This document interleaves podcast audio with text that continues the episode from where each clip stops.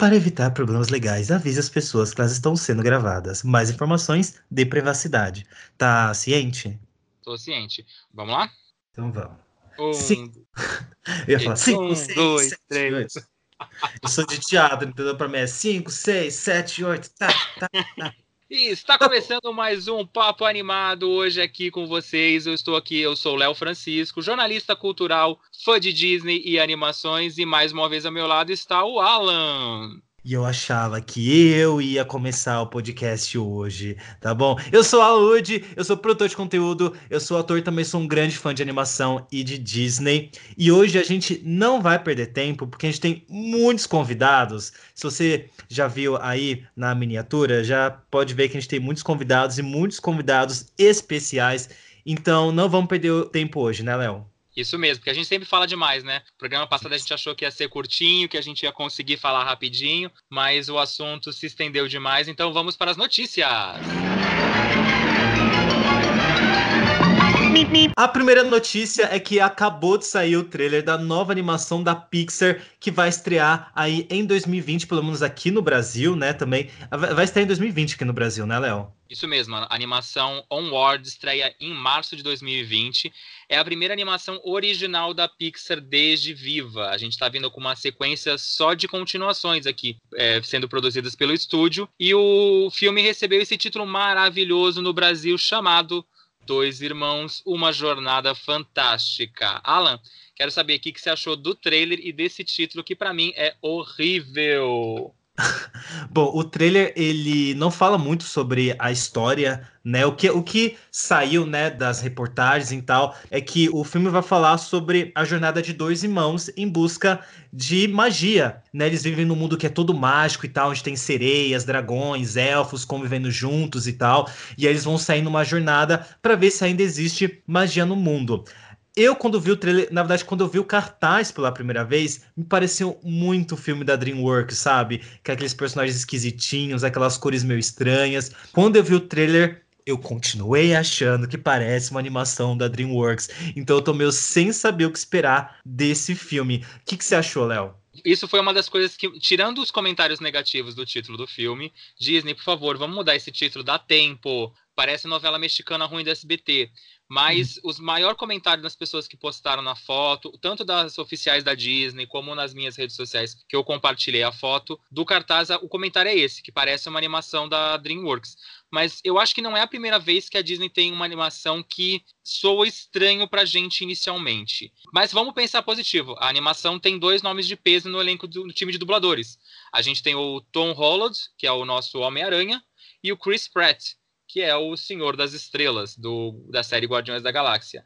Então, se você não está animado muito com as primeiras imagens ou com o título medíocre que a Disney Brasil escolheu, pelo menos o time de dubladores é foda, né?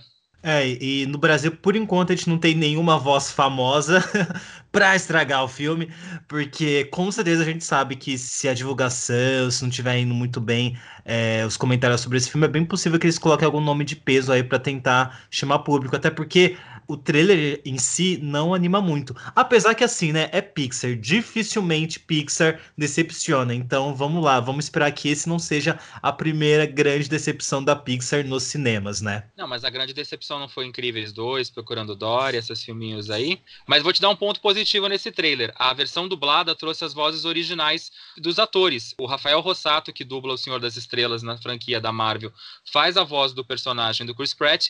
E o, o Willie Confighter, acho que é assim que se pronuncia o nome dele, ele também faz a voz do Homem-Aranha nas versões dubladas dos filmes da Marvel. Então, ponto positivo para Disney. Vamos torcer para que a voz, pelo menos, dos protagonistas não sejam alteradas.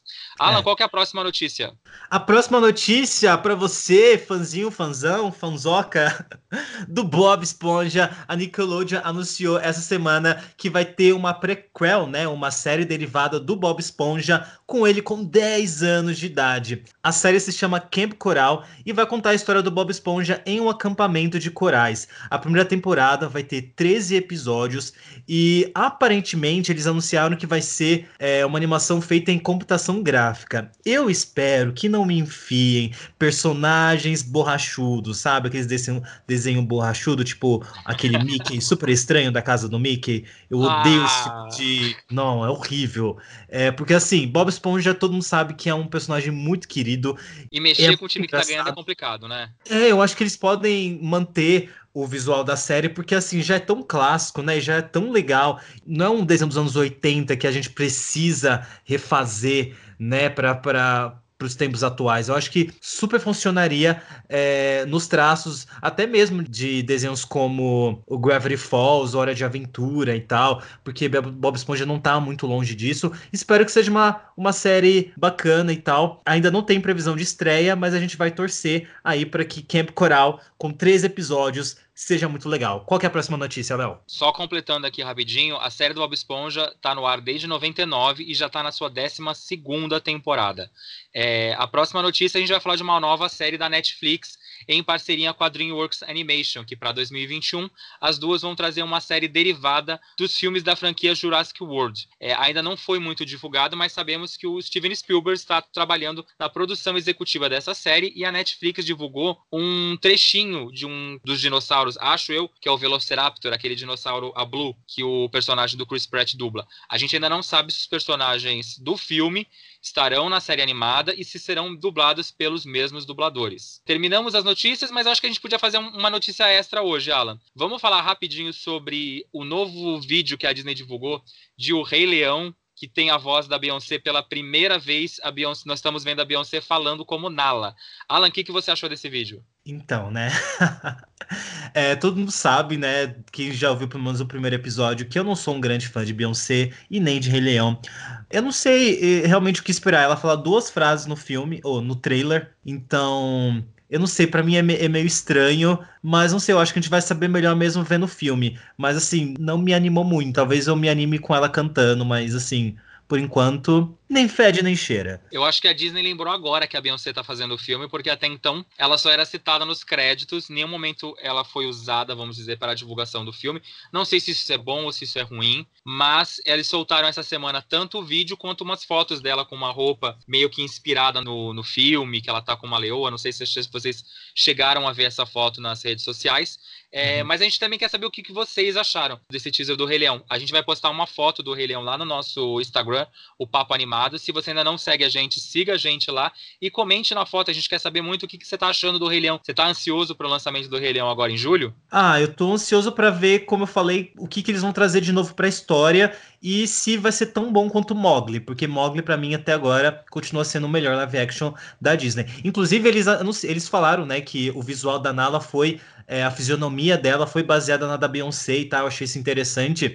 Mas assim, né, como é que você vai transformar a cara de um humano num, num leão, assim, sabe? Mas eu acho que foi uma coisa meio puxada pros olhos e tal. Dá pra ver ali. Ou eles deram um migué mesmo e falou, ah, ninguém vai perceber, então.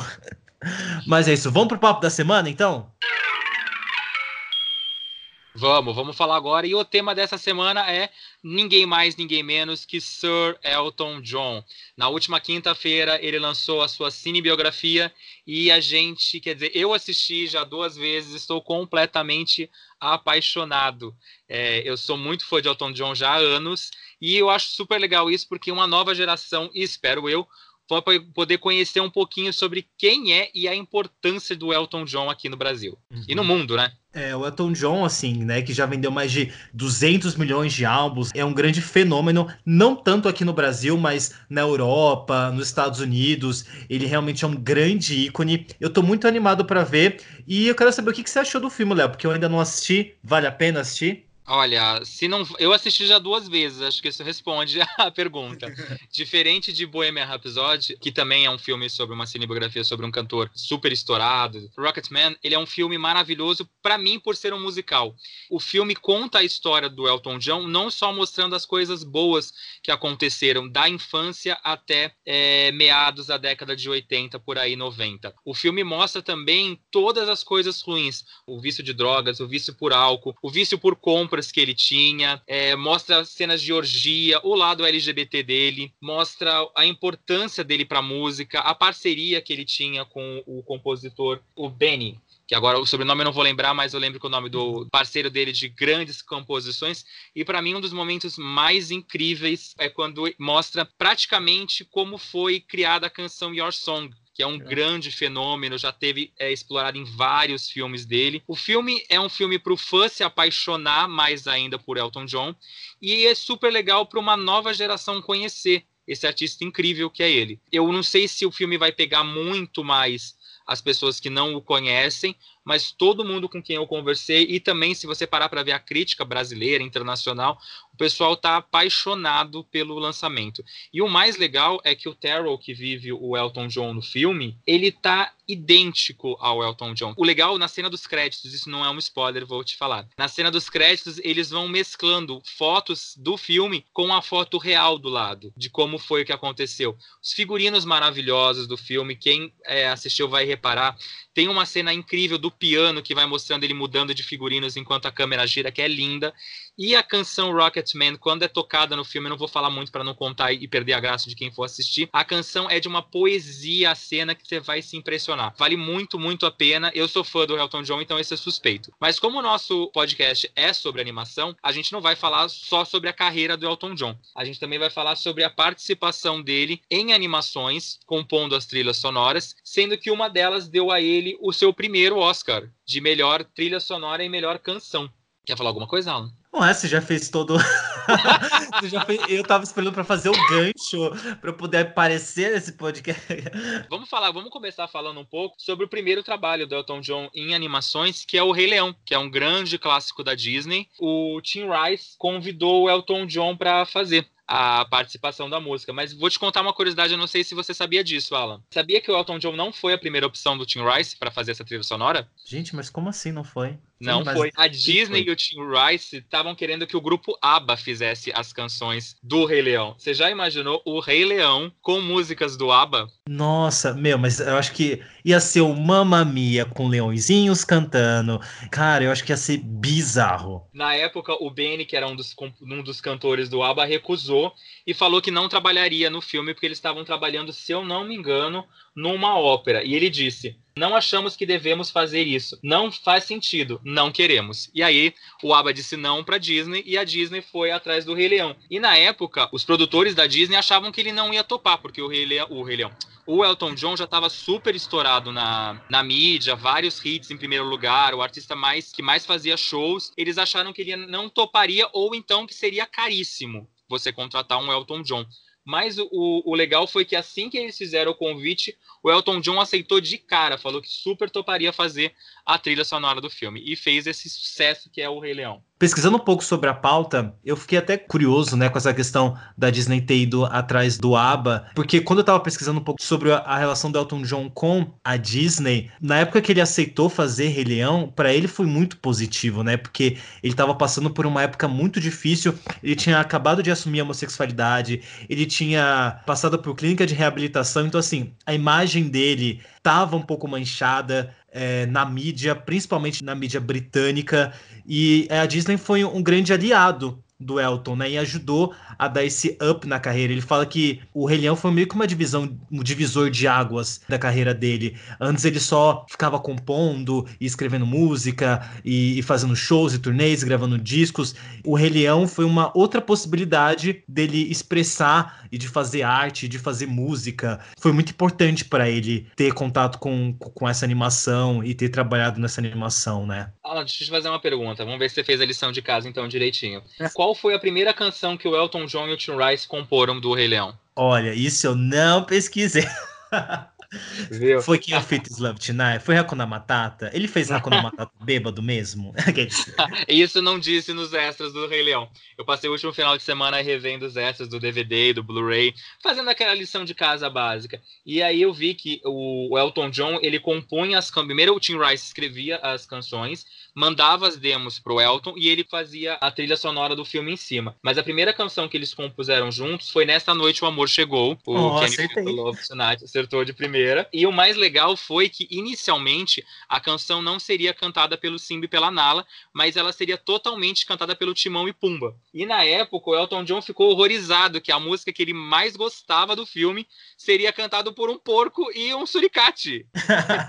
Tanto que, se eu não me engano, no Blu-ray ou no DVD, um dos dois, o DVD é a edição antiga, a edição Platinum lançada em 2003, traz a cena completa com storyboards do Timão e o Pumba cantando enquanto Simba e a Nala se apaixonam. É, porque assim, quando o Timão e o Pumba começam a cantar, é, a música vira quase uma paródia, né? Fica uma coisa muito mais engraçada.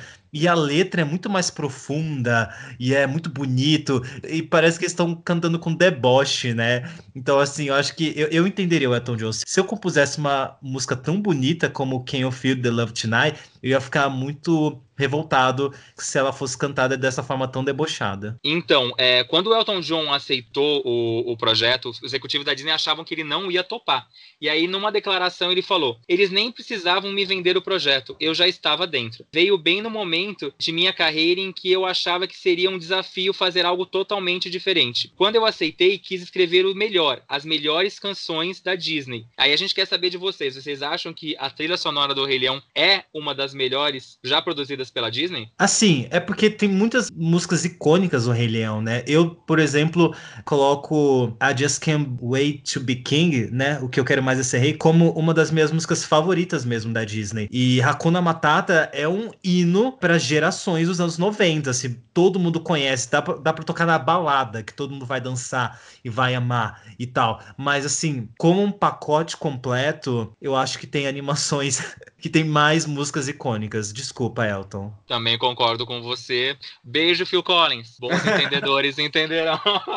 Né? Mas, só para ressaltar um pouquinho aqui mais sobre o Rei Leão, vale lembrar que o Rei Leão foi vencedor do Oscar de melhor trilha sonora e melhor canção para Nessa Noite o Amor Chegou. Bom, além de Rei Leão, logo depois, né, ainda saindo dos anos 90, indo para os anos 2000, teve o Caminho para Eldorado, né? E o mais legal do Caminho para Eldorado foi que o, o diretor-geral da DreamWorks na, na época do Rei Leão trabalhava na Disney, logo depois ele foi demitido, criou a DreamWorks, e ele, quando foi produzir a animação do Caminho para Eldorado, ele quis trazer o mesmo time de trilha sonora para o filme. Então ele trouxe novamente o Elton John, ele trouxe o Tim Rice para fazer as, trilhas, as letras, e trouxe o Hans Zimmer, que é assim que pronuncia, tu falei certo? Hansheimer. Hansheimer. É, eu sou ótimo com pronúncia de nomes em inglês. E para mim, muitos fãs de Rei Leão me xingarão nesse momento, mas eu amo a trilha sonora de, de O Caminho para Eldorado. Não digo só pelas letras, mas a melodia, ela é uma explosão de ritmos que a gente não vê com muita facilidade em animações. Para mim, o, esse desenho é um dos melhores da DreamWorks, da, da era antiga deles. Eu tenho um carinho muito especial por esse desenho. Eu não sei se vocês lembram muito bem, mas O Caminho para Dourado conta a história de dois amigos picaretas que acabam entrando escondido num barco que vem para América Central e eles acabam descobrindo que chegaram em Eldorado e querem todo o ouro, o, as joias da cidade. eles acabam sendo passados por deuses. E aí, não vou contar o resto, porque se você quiser assistir, se eu não me engano, O Caminho para Eldorado tem disponível em digital para vocês comprarem por aí. É, só lembrando também que, se eu não me engano, tá na Netflix também. É, eu sei que muita gente gosta do Caminho para Eldorado, né? Porque eu lembro em algum no Facebook e tal, quando postavam foto desse filme, muita gente comentava porque passou muito na sessão da tarde. Então, muita gente que cresceu nos anos 90, nos anos 2000, viu muito esse filme na sessão da tarde. Não, Alan, 2000 porque o filme é de 2000. Não, eu falei cresceu nos anos 90 porque quando você chegou nos anos 2000, você ainda é criança, né? Você tem ah, 12, sim, 13 sim. anos. Por isso que eu falei, ah, os anos 90, porque você já tem aí uma idade onde você ainda assiste animação. É a terceira animação da DreamWorks, né? Foi lançada em 2000. Eu acho que eu gosto mais do filme do que das músicas, eu confesso. Eu entendo que realmente é uma trilha sonora bem versátil, né? Você tem diversos ritmos, mas não sei, às vezes me, so, me soa meio brega, sabe? É, no, no, no, todo e tal. Mas, eu acho amigo, que... Elton John é brega.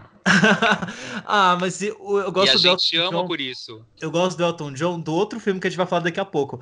Desse filme eu acho ele meio breguinha e tal. Eu não, eu não sou tão apegado à trilha Na verdade, eu não sou nada apegado à trilha sonora de O Caminho para o Eldorado, eu confesso. Tem alguma curiosidade sobre, sobre a trilha sonora para ver se eu me animo e assisto de novo com outros olhos? Então, sobre a trilha sonora não tem muitas curiosidades, porque o filme, quando estreou nos cinemas lá fora e até aqui no Brasil, ele foi meio que um fracasso de bilheteria para a DreamWorks. Ele virou meio cult para os fãs da animação depois de um certo tempo, mas para quem aqui do Brasil gosta de músicas antigas, não músicas antigas, mas que viveu a adolescência no, no final da década de 90, dos anos 2000, deve lembrar do Maurício Manieri, que é um dos nossos convidados daqui de hoje, e ele interpretou as canções em português do desenho animado. Então, se eu não me engano, o Maurício é um dos poucos intérpretes. Eu não me lembro de nenhum outro que tenha cantado as músicas do Elton John em português, tirando os dubladores e cantores do Rei Leão. É, ele é o único famoso que na época foi chamado para fazer as versões em português do desenho animado. E para falar um pouco sobre como foi trabalhar em Caminho para Eldorado e cantar as músicas do Elton John, sim, gente, trouxemos aqui Maurício Manieri. Salva de palmas. Palmas, palmas, aqueles. Olá, Léo, tudo bem? Pessoal que está curtindo aí o site.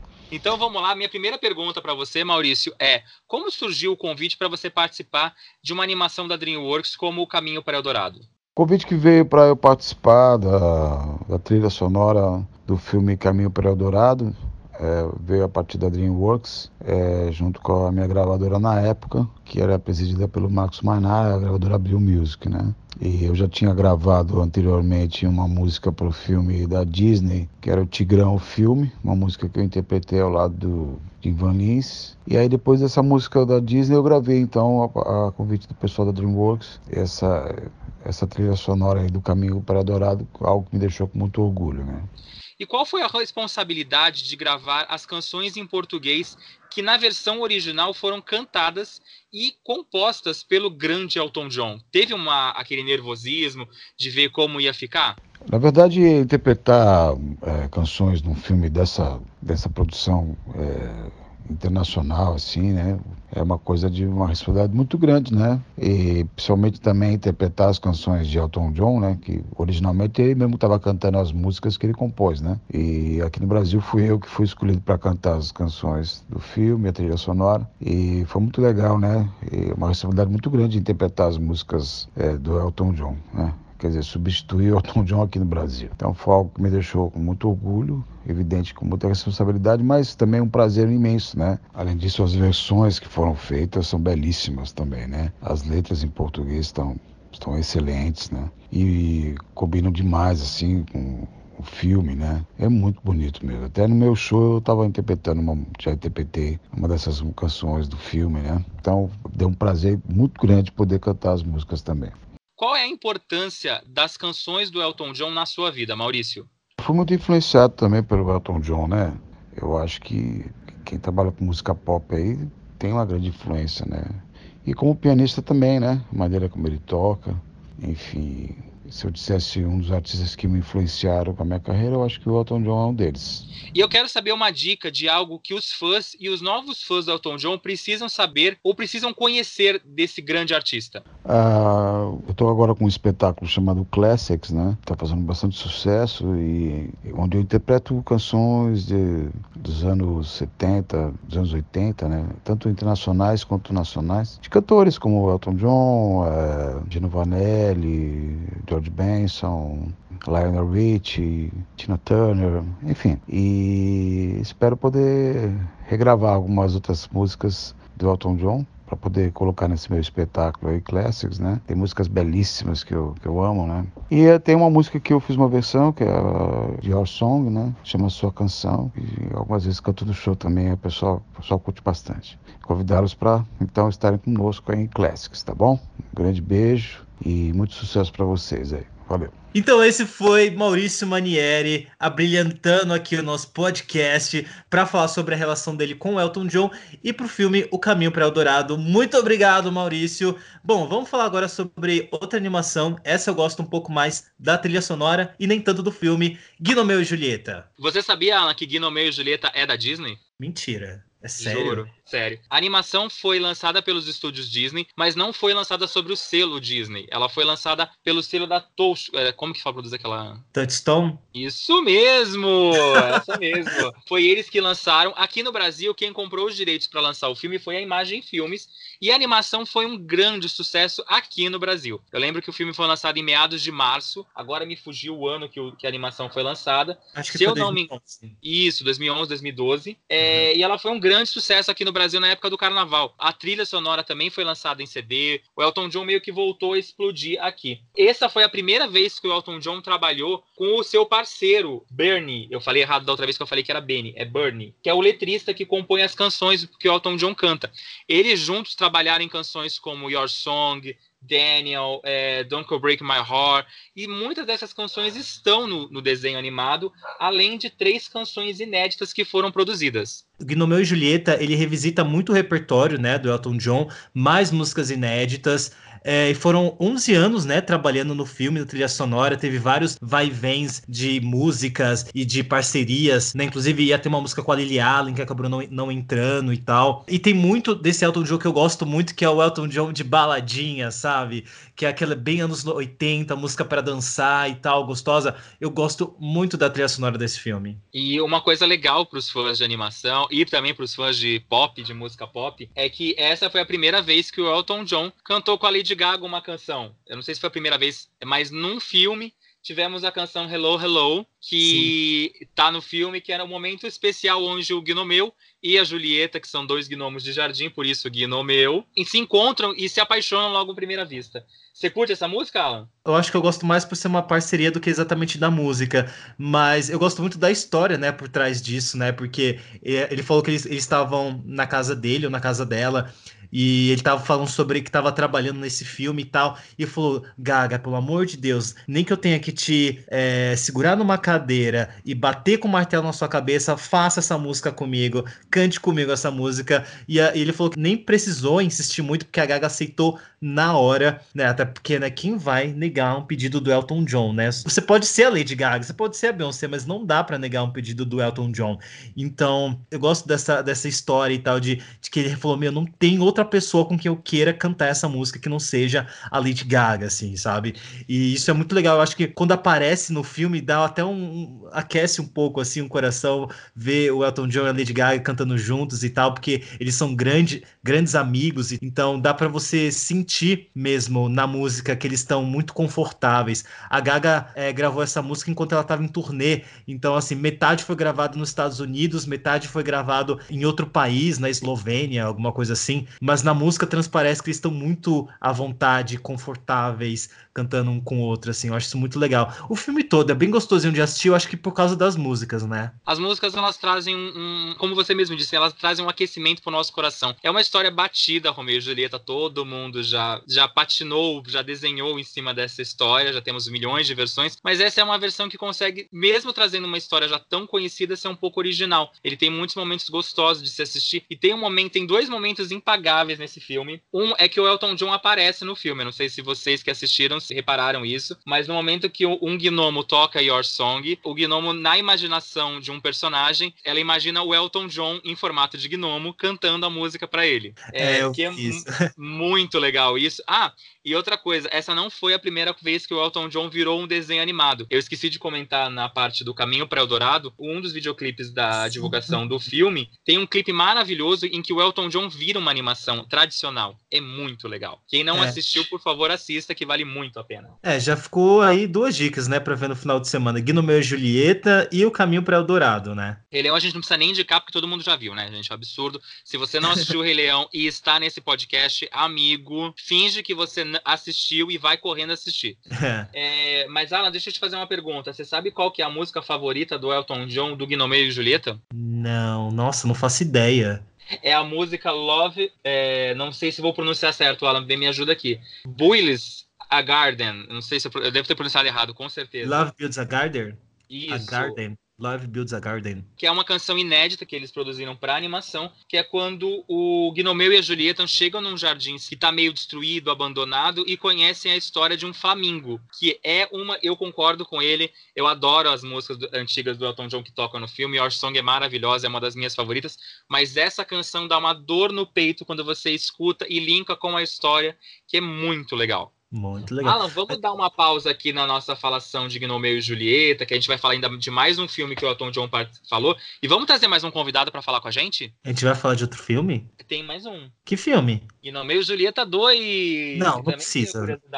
Mas o, o Gnomeu e Julieta 2 não tem tanta, tanta coisa do Elton John, tem? Tem sim, temos. Elton John tem. Então vamos falar de Gnomeu e Julieta 2, já que o Alan não queria falar. A gente vai falar então rapidinho. O Gnomeu e Julieta 2 tem três novas canções compostas por ele e pelo Bernie sendo que uma delas é interpretada pela, não sei se pronunciamos assim, Alan me corrija se estiver errado, Mary J. Mary J. Blind? Isso, a Mary J. achei meu, minha cola tava aqui do outro lado, eu só peguei um nome, sobrenome e agora vi que tá aqui. Que é a canção mais forte do que nunca, em que ela é uma boneca super empoderada e ela fala, no, enquanto canta, que ela não precisa do Sherlock Holmes, que abandonou ela. Que nessa versão não é o Sherlock Holmes, mas é o Sherlock Gnomius. E Isso. o filme também é super divertido. Você conhece essa cantora, Alan? A Mary J. Blind? Conheço, claro, gente. Então, eu não conhecia ela até ver esse filme.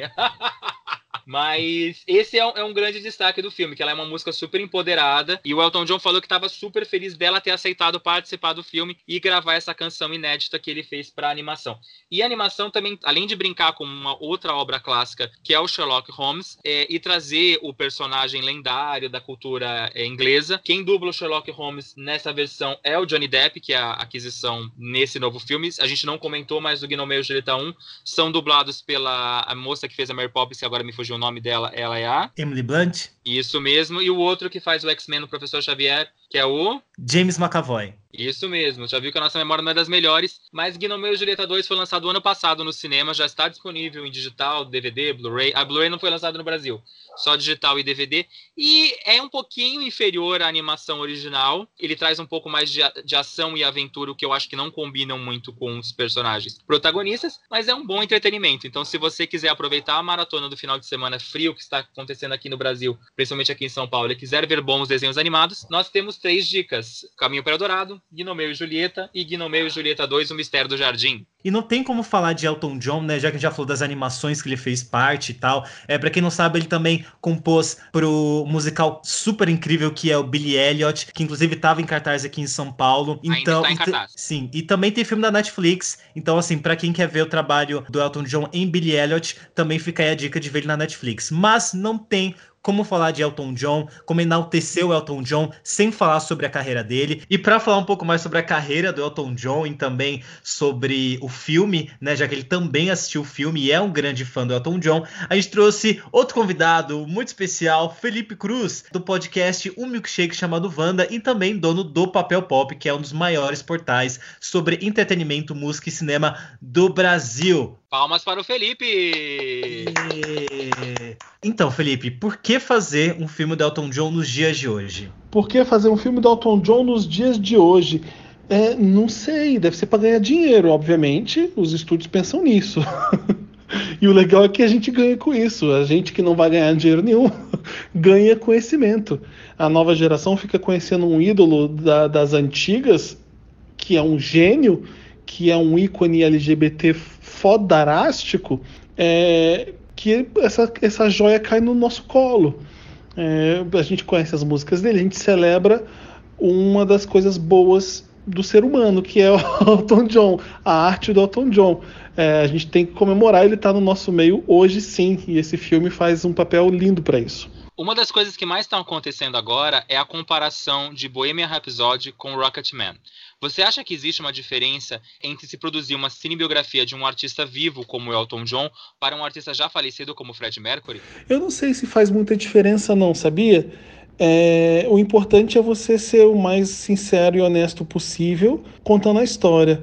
E às vezes você está vivo, isso pode atrapalhar, mas no caso do Elton John só ajudou, porque ele quis mesmo mostrar toda a verdade. E às vezes tem quando você está morto e alguém tem a versão da história sua para contar. Então nunca dá para saber direito é, o que preferir nessas horas, né? É, o problema do Bohemian Rhapsody é que ele não era um filme sobre o Fred Mercury, era um filme sobre Queen. E ele estava inserido dentro do Queen, Fred Mercury. E o legal do Rocketman é que ele conseguiu contar em primeira pessoa a história da vida dele. Podia ter um filme só sobre o Fred Mercury e o Queen entrando no filme na vida do Fred Mercury como entrou. A gente viu ali um filme sobre Queen, né? É, é, é diferente por isso nesses dois casos. Qual a importância de um artista como Elton John na música na época que ele estourou e nos dias de hoje? Uh, Elton John, ele é um gênio da, do soul, do, do rock, do blues. Ele fazia qualquer coisa, um artista nato. É, foi importante na época, é ainda hoje, porque pelo que ele representa, na, o legado dele está vivo, ainda mais com Rocketman, mas na época foi qualidade, faz sucesso sim. As músicas que ele fez com o Bernie nos anos 70, 80, é, era um hit atrás do outro. Ele é um, um hitmaker histórico, ninguém superou até então o Elton John nas paradas de sucesso. Então é, é foi importante na época para música, para o rock, um artista super multifacetado. É, e é importante hoje a gente reconhecer essa lenda que está no meio de nós. Quais os três melhores videoclipes lançados do Elton John até hoje, na sua opinião? O meu videoclipe favorito do Elton John, eu vou falar dos três, mas eu vou começar com o meu favorito. Eu, o Elton John não aparece, e ele é dos anos 2000. O Elton John é um artista tão incrível que você achou assim, ah, não fez sucesso depois dos anos 60, 70, 80. Fez. Nos anos 2000 ele lançou um disco chamado Songs from the West Coast e dentro desse disco tem um monte de música boa, é um discão e tem uma música chamada I Want Love, que ele traz essa música no Rocket Man, tipo mostrando, olha aqui, tem um sucesso atual sim. E esse clipe é incrível, tem Robert Downey Jr., andando sobre um casarão. O Robert Downey Jr. está dublando a música. A música é linda, o clipe é lindo, o Robert Downey Jr. também é lindo, é bem legal. Os outros dois clipes que eu gosto dele, I'm Still Standing, óbvio, né? Que tá no, no Rocketman também. E Sacrifice, eu gosto também. É cafoninha, é legal, eu gosto. O Elton John gravou vários duetos, né, com diversas personalidades, e assim, ele gravou com a Rihanna, com a Miley Cyrus, mas também gravou com John Lennon, com Guns N' Roses, com Queen, né, ele é muito diverso nos featurings dele. Com quem ele não gravou, que você gostaria de ver ele gravando, é, que ele não gravou até hoje, se é que é possível existir algum artista que ele não gravou até hoje? Com a Paula Fernandes. o Elton John gravou dueto com tanta gente eu queria muito ver ele fazendo um dueto com a Madonna. Vai ser impossível. Impossível de acontecer. Eles já tiveram muito, muitas brigas, já fizeram as pazes, tá tudo bem agora. Mas agora que ele tá com essa amizade, a Lady Gaga é a madrinha dos filhos dele, será que rola um dueto com a Madonna? É meu sonho, eu queria ver. E para terminar, a gente quer saber, Felipe, sua opinião é, de uma dica de alguma música ou um videoclipe, alguma coisa que os fãs do Elton John ou os novos fãs precisam conhecer do seu trabalho. Para você que está chegando agora, fã do Elton John, que conheceu o Elton John por causa do Rocketman, se apaixonou, pega um disco dele, começa por um disco só, que chama Goodbye Yellow Brick Road. É um dos melhores discos de rock de todos os tempos tá, tá em qualquer lista de melhores discos de rock. O disco não é um greatest hits, não é um, um sucesso do Elton John, mas parece porque tem um sucesso atrás do outro. É um disco incrível, muito bem produzido, muito bem escrito. É uma obra-prima de uma lenda do rock. E tem, bom, mergulha no disco, entende as letras, vai procurar pesquisar sobre o que ele está contando e cantando. Vocês vão se maravilhar é um mundo que vai abrir novo, é, é rico pra caramba. Vai atrás de Goodbye e Yellow Brick Road e escuta esse gênio que é o Elton John. E esse foi o Felipe Cruz. Muito obrigado, Felipe, pelas suas contribuições. Foi incrível. É, e agora a gente conversa. Bom, já que já falou sobre a carreira de Elton John, sobre as animações, não tem como falar de Elton John sem falar sobre a contribuição dele para a comunidade LGBT. E para isso, outro convidado muito especial e com muito embasamento para poder falar sobre isso. Pedro HMC está aqui com a gente, dono do Oi. canal Põe na Roda, um dos maiores ou maior canal LGBT do Brasil. Tudo bem, Pedro? Oi, gente, tudo bom? E aí, como é que vocês estão? Palmas que honra, né? Que, que, maneira mais que responsa que você botou, né? Não tinha como falar disso sem. Nossa, que, que tensão que me deu. O Alan ah, já coloca pressão desde o começo. É, pois pra, é. É para já chegar falando as coisas certas para mostrar, entendeu? Vamos lá. Começando primeiro, Pedro, qual que é a sua relação com Elton John? Você gostava? Você ouvia Elton John? Você ouve Elton John?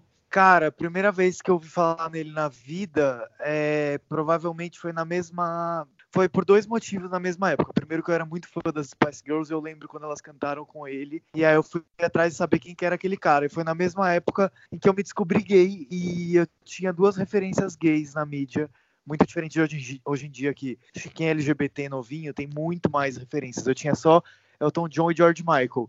E George Michael, eu lembro que não era uma referência tão positiva no sentido de que ele se assumiu gay porque ele foi pego fazendo pegação no banheiro público e tal. E o Elton John já era aquela coisa mais que, pô, ele era casado, com um filho e tudo mais. Então tinha uma referência muito positiva e muito única, assim, como LGBT do Elton John. Não querendo fazer moralismo também, né? Elton, enfim, George Michael tinha todo o direito de fazer o que ele quisesse ali. Mas é que eu lembro que essas duas histórias marcaram bem, eram os dois únicos que eu conhecia. E quando eu entendi que eu era gay, eu pensava assim, pô, dá pra ser gay, olha esses caras aí. Eles falam que eles são gays, eles fazem o que eles querem da vida deles e e o Elton John me pegou muito por isso, assim, eu lembro quando fui ver o filme das Spice Girls no cinema também, ele fez uma participação, eu era muito fã, né, até hoje, na verdade, mas é, foi, acho que foi dessa maneira. Depois teve o filme Mulan Rouge, que era um filme que eu vi também quando era adolescente, amei, é, e tinha músicas é, que não eram cantadas por ele no filme, mas eu sei que eram músicas dele, e eu gostei demais, então sempre Pedro, achei ele talentosíssimo. Na sua família o pessoal costumava escutar Elton John? Cara, Pai, mãe? a minha mãe, é, eu já vi ela vendo show assim na TV dele que passou. É, eu acho que é mais a geração dos nossos pais, assim, né? Eu acho até uma pena que a geração mais jovem não curta o trabalho dele da maneira que a geração que realmente viveu, assim, o auge do Elton John é, curta e respeite ele. Minha tia tinha. É, minha mãe contou isso pra mim, eu levei minha mãe para assistir o Rocketman agora no final de semana. É, minha tia tinha fotos, posters, sabe, tipo, hoje em dia que as meninas têm do Luan Santana, sim, sim, cantores americanos. Minha tia tinha do Elton John na parede do quarto. Cara, que incrível. E você assistiu o filme, você gostou do filme, você acha que retrata bem é, não só a vida do Elton John, mas também ele como figura LGBT? Eu acho que sim, na verdade até melhor do que o filme do Fred Mercury no sentido como LGBT, porque eu achei que comparando o Bohemian Rhapsody com o Rocketman, o Bohemian ele é uma versão muito light assim do, da vida real do Fred Mercury, que quem conhece a biografia dele sabe que ele era muito mais sexo, drogas e rock and roll e tinha muito mais amantes e casos do que de fato foi retratado no filme, né? Que eu acho que o filme foi mais feito uma coisa para a família e tal. O filme do Elton John acho que foi mais, mais a fundo e foi mais real nesse sentido. É, você vê a, a relação de dependência de drogas, de álcool, muito mais explícita. Até, tipo, cena de sexo gay, como ele perdeu a virgindade dele, é, sem querer fazer muito spoiler, mas assim, eu acho que principalmente nesse sentido LGBT, ele é um filme que fica muito menos a desejar do que o do, do Fred Mercury. Eu gostei muito dos dois, no sentido de que o Fred Mercury já morreu, o filme é, é uma coisa mais lendária, né? A do, do Elton John, eu gostei demais do filme, mas lógico que ele não tem aquele final épico do, no sentido de, de emocionante tal, eu achei, do que o do, do Fred Mercury, porque o Elton John tá vivo, tá feliz, né? Deu tudo certo na vida dele e tal. Então ele Mas tem um final menos dramático, assim, eu achei. Mas eu gostei no geral muito. O final mostrando ele conseguindo se livrar das drogas, de vários spoiler! Ah, mas Olha, quem conhece a vida do Elton John Gente, mas é o spoiler é só saber que ele tá vivo, né, gente? Ele tá é, bem, ele tá casado. Né? Mas é que nem você, falar então... que, ah, Titanic, spoiler, afundou o navio, todo mundo sabe. Mas você não acha que isso é um grande final? Porque é um final bom, vamos dizer assim. Você vê que um cara que é. tinha vários problemas, não só de vícios, mas com a própria família dele, ele conseguiu ter um final legal. Eu acho que a gente não precisa ter um final apoteótico como foi o do Fred Mercury. É que a gente adora, né, uma tragédia, assim, no cinema e tal, mas, é, mas realmente, pensando por esse lado, sim, é, foi um final feliz, né? Foi realmente um final de, de felizes para sempre, assim. Tipo, agora ele tá fazendo a última turnê dele, sabe? É, se despedindo dos palcos para poder se dedicar o resto da vida dele à família e aos filhos. É. Nesse sentido, sim, é um, é um final bem feliz. Que é, é difícil, né? Você falar que um filme biográfico surpreende, né, assim, no final, porque a gente sabe o que aconteceu, mas de qualquer maneira é incrível, assim, poder acompanhar toda a trajetória da pessoa e todos os percalços e desafios e dilemas que ela viveu ali. É um, é um, eu achei um puta filme, assim, eu gostei demais. E eu acho que a comunidade LGBT carece mesmo de filmes com finais felizes, né? Existe um grande meme na internet que, tipo, gente, pra que eu vou assistir outro filme gay se a pessoa ou morre, ou morre de HIV, ou, ou, morre pelo namorado, ou é rejeitado pelos pais e, e, se suicida, e a gente tem alguém da realidade que falou, gente, dá para ser LGBT e ser feliz, e casar e ter filhos. A gente carece também de obras audiovisuais que transmitam a nossa realidade de uma forma eh, menos trágica, né? Cara, total. E isso é muito legal desse filme, porque durante o enredo dele você vê coisas muito trágicas de gays da geração do Elton John, assim, que é aquela uhum. coisa do gay ser muito solitário, dele viver um romance completamente escondido, sabe? Que era uma coisa que na época ninguém podia saber já muito diferente da realidade, eh, não sei se da maioria, mas de muitos LGBTs hoje em dia, né, que já vivem bem mais é, abertamente. É, e é legal que ele tenha superado tudo isso, passado por tudo isso, visto direitos LGBT nascerem e hoje possa ser tranquilamente LGBT e, e realmente, né, ser feliz, porque tem muito filme LGBT muito dramático, assim, muito triste, e eu sinto falta, assim, de, de personagens gays, não só que tenham finais felizes, mas que não que a questão central dele seja necessariamente a questão de ser gay ou LGBT, enfim. Né, que parece que na dramaturgia ainda só se faz personagens LGBTs quando a questão central dessa pessoa é ser LGBT, né? Tipo, ele não pode ser um, sei lá, um super-herói que resolve outras coisas na vida, é gay e ser gay é só um detalhe, sabe, da vida dele. Mas acho que esse é um próximo passo que a gente vai dar, assim. Mas eu senti muito isso no Rocketman, pelo menos eu, eu assistindo, eu acho que eles, o, o fato dele ser gay não, não é o principal do filme, é o músico Elton John. O, Sim, total. O, o legal... É mais a questão da fama, né, até. Sim. Total. Eu acho que tem uma, uma fala maravilhosa que o, o, o primeiro produtor que, que aposta nele fala: não morra com drogas.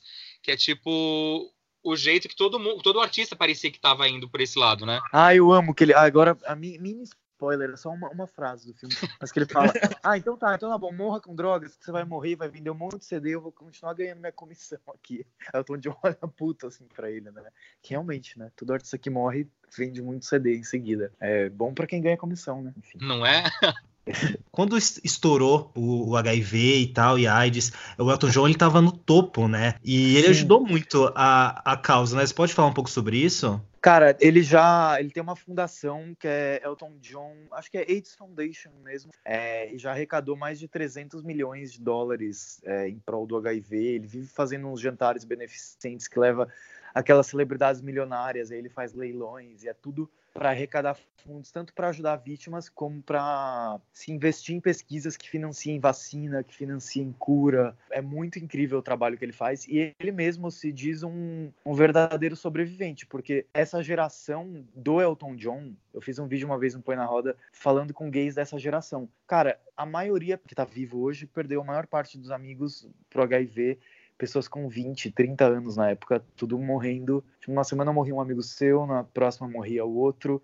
É, e você ficava só esperando a sua vez, porque era uma época em que não tinha tratamento, mal se sabia como que transmitia exatamente. Então, era um terror, né? É, é, você conversa com gays dessa geração, assim, do Elton John. Deve ter sido muito difícil, assim, você vê a sua própria comunidade sendo dizimada, sendo arrancada do armário, porque, né, a pessoa, a maioria vivia no armário e ficava doente, não tinha mais como esconder da família, nem do, dos amigos os famosos LGBTs morriam. E a gente ganhou muito desse estigma e preconceito, assim, é, por conta dessa época. E o Elton John sobreviveu a tudo isso e ajudou muito nessa questão, sabe, do preconceito. Ele, ele ultrapassou tudo isso e ainda ajudou vítimas com, com essa fundação dele, que é nossa, um trabalho admirável, né? Uhum. O Elton John, tipo, eu, eu vejo ele meio como a nossa Madonna, sabe? Que muita gente é, não dá valor porque ele ainda tá vivo. E quando ele morrer, muita gente vai falar: nossa, ele fez tanta coisa, né? Foi tão legal. As gays novinhas, né? As, as Little Pocs, têm dificuldade em se relacionar com a música dele, com ele. O que, que, você acha? Você acha que é por causa da época que ele tá meio datado, o que ele faz é meio datado? Ou é a idade dele? o visual dele que ainda é meio, meio a tia extravagante do, do churrasco, é total sabe? extravagante. Mas, meu, eu amo isso, porque assim, além dele ser gay, ele ainda tem um visual super extravagante, afeminado, aquela coisa, tipo, sabe, tá estampado na testa dele onde puder que, que ele é gay, assim, sabe? Que Mas ele, ele tá atualmente mais tranquilo, né? Ultimamente. Ah, tá, tá. Mas ele já tá uma tia mais comportada, vamos dizer tá. assim.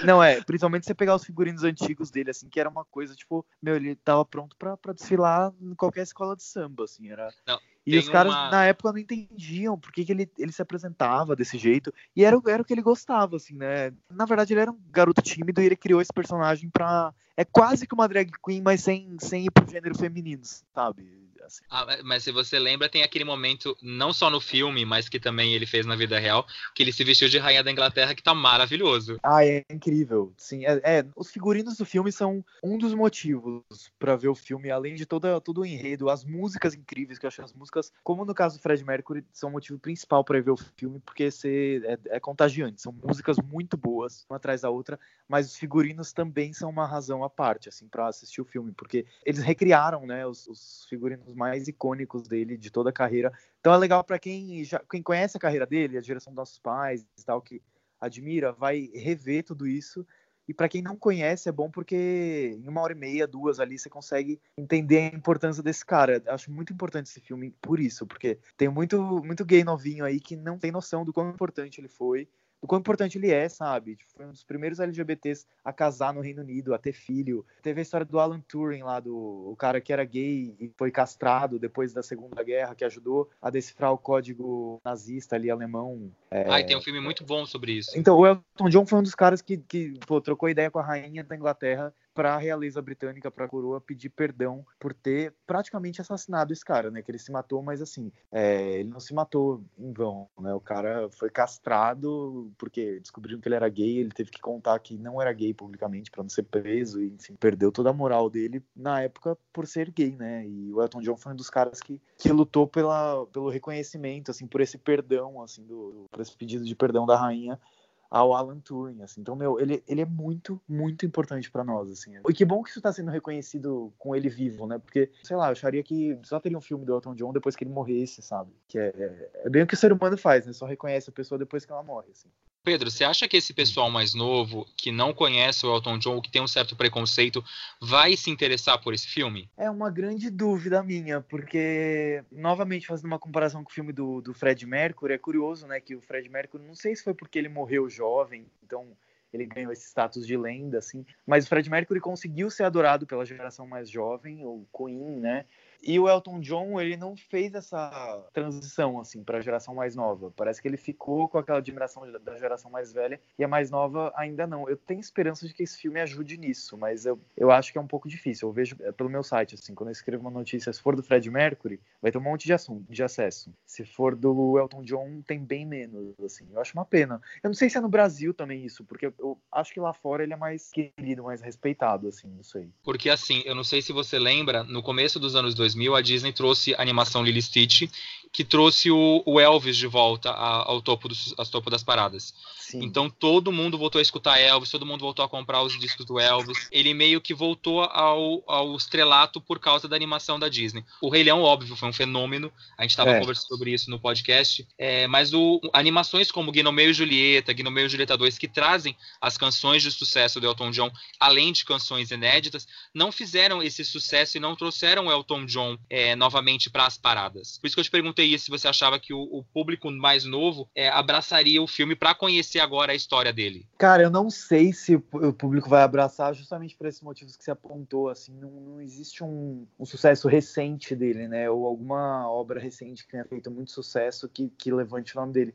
Mas eu espero que sim, cara. Eu acho que também existe uma consciência assim da, da comunidade LGBT que está se formando de que a gente precisa valorizar muito mais os nossos do que do que héteros que falem a favor, o que é muito legal também, muito bem-vindo. Mas a gente precisa se dar essa força, sabe? É, eu tenho tentado fazer isso no canal, mas teve um vídeo que eu lancei agora falando sobre o Elton John. A audiência dele não foi muito alta, mas, mas eu acho importante continuar tentando e eu espero que isso se reverta, assim. Até Ai, porque, assim, te- independente do Elton John ser LGBT, independente do Elton John ter sido muito relevante no passado, a história dele é legal de você conhecer no presente, sabe? É um filme bom de você ver. Então, tomara que os novinhos vão assistir, assim. Se algum Fica aqui- novinho ouvindo, vai assistir, tá? Por favor. Vai me agradecer depois. Fica aqui o nosso parabéns para você pelo vídeo, Pedro. Ficou muito legal esse vídeo que você fez. E quem não assistiu, vai lá no canal do Pedro, põe na roda e assista, que tá muito legal. É incrível. A história desse cara é demais, assim. Até pra fazer a pesquisa desse vídeo, fiquei sabendo de muita coisa que eu não sabia dele. Nossa, ele é, ele é realmente muito foda, né? Ele é, ele é muito admirável, assim. E para finalizar esse papo com o Pedro, é, Pedro, qual que é a sua música favorita do Elton John? Ai, cara, eu fico muito na dúvida de duas, que acho que são duas das mais famosas, mas que eu amo, eu amo, porque eu lembro a primeira vez que eu ouvi no cinema no Moulin Rouge, que é Your Song. Tem a versão nova da Lady Gaga também, que é incrível, é, e a original do Elton John. E também eu amo Don't Go Break My Heart, mas aí é pelas Spice Girls mesmo, que era muito legal, porque ele fazia uma fala e cada uma delas fazia uma outra, assim, tipo, era... Aliás, procurem no YouTube essa performance, que é, é muito legal. Fora a voz da Jerry, que não tá muito boa, mas, mas nunca foi mesmo.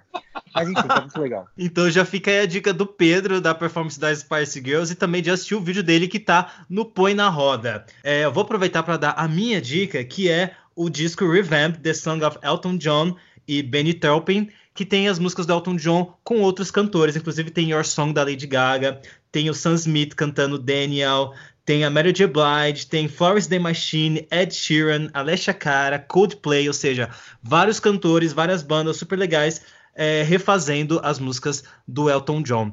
É, e você, Léo, qual que é a sua dica de hoje? Eu vou indicar dois filmes rapidinho. Eu vou aqui para pegar a temática meio que Elton John. O primeiro que o Pedro até já falou aqui, Mulan Rouge, gente, quem não assistiu, é um musical maravilhoso, tem vários sucessos. É meio que uma história de, de romance, vale muito a pena assistir. Foi um dos grandes musicais do começo da década de 2000. E também queria indicar esse novo filme do Kingsman. É, falei certo, Alan? Kingsman.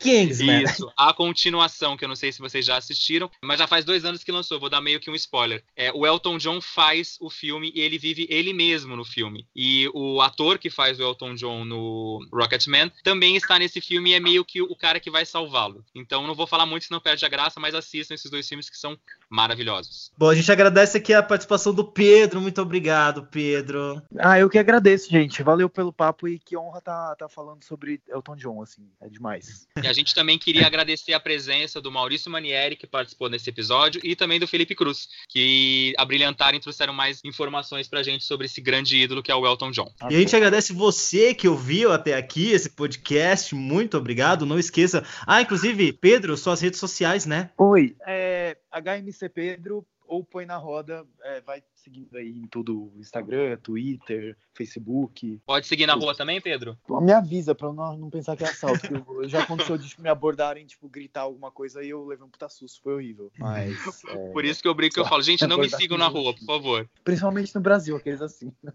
Não, não é? Alan, passa você agora as suas redes sociais. Bom, pra quem quiser me seguir, é arroba House, H-Y House com Z, no Instagram, no Twitter e me sigam. E você, Léo? Você vai estar nessa semana também na Augusta, Alan, vai, ou tá de boa?